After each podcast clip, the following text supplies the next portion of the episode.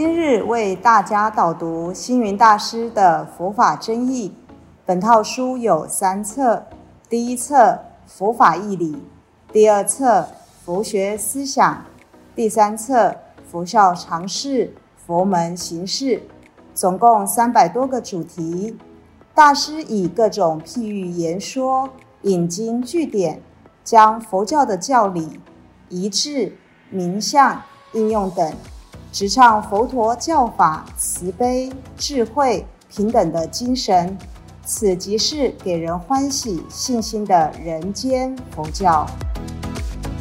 各位佛光人，各位护法居士，大家吉祥。今天的主题是神通。有些人对神通非常向往，想尽各种方法要修神通。而在佛经里也提到，有六种的神通。天眼通、天耳通、他心通、神足通、宿命通、漏尽通等等。那佛教的神通呢？它的内容呢？这六种，我们来说一说。神通是一种无碍自在、不可思议的能力。不仅佛菩萨具足神通，连魔鬼神奇。也有神通，譬如说，第一个天眼通，它能够见到六道众生生死苦乐之相，即见世间一切种种的形色。那现在呢的电视机，不是让我们也都拥有天眼通了吗？那假如真的有了天眼通，看到自己的情人在受苦，朋友在受难。你能够安心生活吗？天耳通就是能闻六道众生苦乐忧喜的语言及世间种种的音声。那如同现代的人，电话、电视、电台、网络打开来，各种声音都可以听得到。但如果有了天耳通，你不断的听到隔墙有人在骂你。远方有人在批评你，你能够安心生活吗？能不起嗔心吗？那神足通呢？也就是自由无碍、随心所欲现身的能力。那现在呢？有汽车、有火车、有飞机，无远佛界，只要想去搭个车就能够到，不也是一种神足通吗？那有了神足通，万一你不小心一步踏进了海里，水深灭顶，或是一脚踏进别的国家，语言不通，甚至一脚踩进别人的家国，告你擅闯私宅，你本来生活的自由自在，那因为神足通而带来生活的苦难。那什么是他心通？就是能够知道六道众生心中所思的事情。但是呢，有了他心通，也有一点坏处。你心中如果对我不满，我就知道了；你的心里看不起我，我也明白了。因为知道别人看不起你，对你不满，你会舒服吗？所以不听、不想、不知。自有其中的妙趣，你要自找麻烦，希望拥有他心通，结果生活变得不快乐了。那宿命通就是能够知道自己自身及六道众生的百千万世宿命及所做之事。但你要知道，有了宿命通，你会知道过去的种种。那没有宿命通的人，只要诸恶莫作。众善奉行，只要耕耘，何怕没有收获呢？一旦有了宿命通，知道自己过去是猪、马、牛、羊，我想恐怕心里也不好过吧。漏尽通指的是断尽一切三界见思惑，不受三界的生死，而得到漏尽神通之力。那漏指的就是烦恼。如果能够断尽烦恼，当然是好事。但这是持戒严谨、禅定甚深的大欧罗汉、大菩萨的境界。那在日常生活当中，只要我们能够少烦少恼，放得下、看得破，能够心无挂碍、意不颠倒，一切不管它，随它去，这就是漏尽通。神通呢，看似能够带给我们方便，但佛陀却不鼓励弟子追求神通。主要的原因是，神通非就近解脱之道，神通抵不过业力，神通比不上道德，神通及不上空无。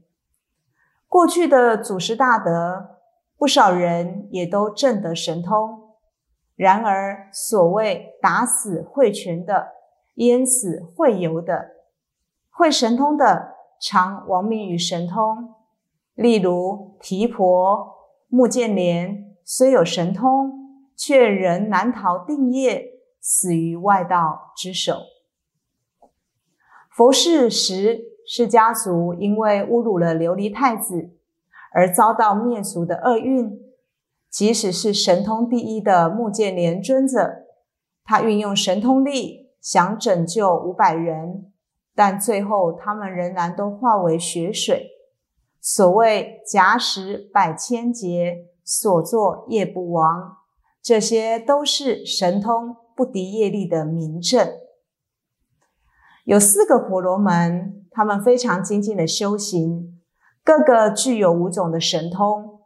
但是对于死亡，他们仍然感到怖畏跟恐惧。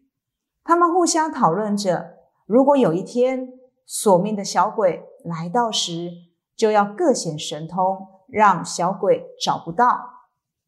那第一位婆罗门，他就运用飞行术，但是也逃不了死神的追赶。第二位婆罗门，他潜藏在海中。但也难逃拘魂的锁链。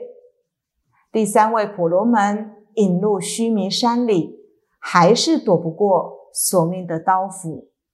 第四位婆罗门，他运用神通遁进了土坑地层，仍旧抵挡不了夜风的崩裂。那佛陀呢？关键这四位婆罗门各自想尽办法要逃脱死亡。却无法如愿，佛陀就以此事告诫朱比丘。他说：“空中或海底，山中或地底，这些处所都无法避免无常的来到。想要真正的不死，应该要思维四法。那什么是四法呢？第一，一切诸行无常，不起贪恋。”要如是这样子的修行。第二，一切有为皆苦，厌苦心乐，如是思维。第三，一切诸法无我，不住我相，如是受持。第四，熄灭三毒火焰，涅盘为安，不依神通，如是正德。信受奉持经教圣地，乃至四句偈等。才是解脱烦恼的入手处啊！那一般人认为，有了天耳通、天眼通、他心通，就什么都能听到、看到、知道，就能随心所欲、为所欲为。殊不知，这反而是更大的障碍与烦恼。比方，你没有他心通，人家要害你。你不知情就能活得自在，若事先知道了，你还能快乐吗？你没有天耳通，听不到人家骂你，耳不听，心就不烦。相反的，如果你有天眼通，看到人间的苦难重重，你还能快乐的起来吗？所谓耳不听，眼不看，心不知，没有神通，你的日子。反而过得好，因此一般人最好不要有神通，有神通反而是害了自己。神通是必须要透过正果，有禅定，依于慈悲，助于境界的。像菩萨基于慈悲，以神通来摄化众生，所以有般若智慧的人，拥有神通，才不会障碍自己，伤害别人。佛陀曾说过，佛法是要用道德来感化他人，用慈悲来救护众生。而不是以神通来迷惑大众的。一旦有了神通，更要延迟境界，做有益于大众的事情，而不是依仗神通来胡作非为。其实，在我们日常生活当中，处处都有神通的，只是我们和它太接近了，反而感觉不出奇妙。比方说，肚子饿了，吃一碗饭就饱了。这不就是神通吗？天气冷了，多加一件衣服就暖和了，这也是神通啊。又例如精通各国语言的人，与人交谈没有障碍，就是天耳通。电视传讯给我们看到世界，不也是天眼通吗？游走世界，只要搭乘飞机，数小时便能抵达。可说是神足通啊！其实一切经验的累积及智慧的判断，都是相似的神通，所以平常吸引是道啊。盘龟禅师于龙门寺说法的时候，有一位笃信念欢喜佛即可得救的信徒，嫉妒他的法缘很兴盛，表示呢要与他公开。一比高下，那这个人就跑到了法堂，大声吵闹，使得正在说法的盘龟禅师不得不暂停了，问他：“你有什么事吗？”这位信徒就回答：“他说，我宗的初祖具有大神通，他能持一支笔在河的此岸，把阿弥陀佛的圣号写在彼岸的纸上。你有这种不可思议的神通吗？”只见这个盘龟轻声回答：“哎，这些是野狐精玩耍的把戏，不是禅的生活方式。我只是平常无事，饿了就吃，困了就眠呐。”盘龟禅师的平常无事，其实是心里面对任何事情都明了于心，所以他能够在种种之见不住。法相不生，但他能如是知，如是见，如是信解。如盘龟禅师所说，只是平常无事，饿了就吃，困了就眠，这就是日用常显无上道。神通是人类经验的累积，是智慧的呈现，是潜能不断开发的超绝运用。神通若建立在有形有相上求，这个有就是有限、有量、有尽的；唯有空无的真理，才有无限的妙用。所以神通不必处处求，日常生活里处处都可以体验，就看自己有没有用心，有没有智慧罢了。具有神通不一定拥有幸福。只有道德慈悲，才是取之不尽、用之不竭的宝藏。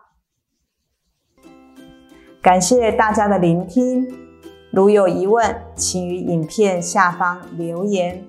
祝福大家六十吉祥，深入经藏，智慧如海。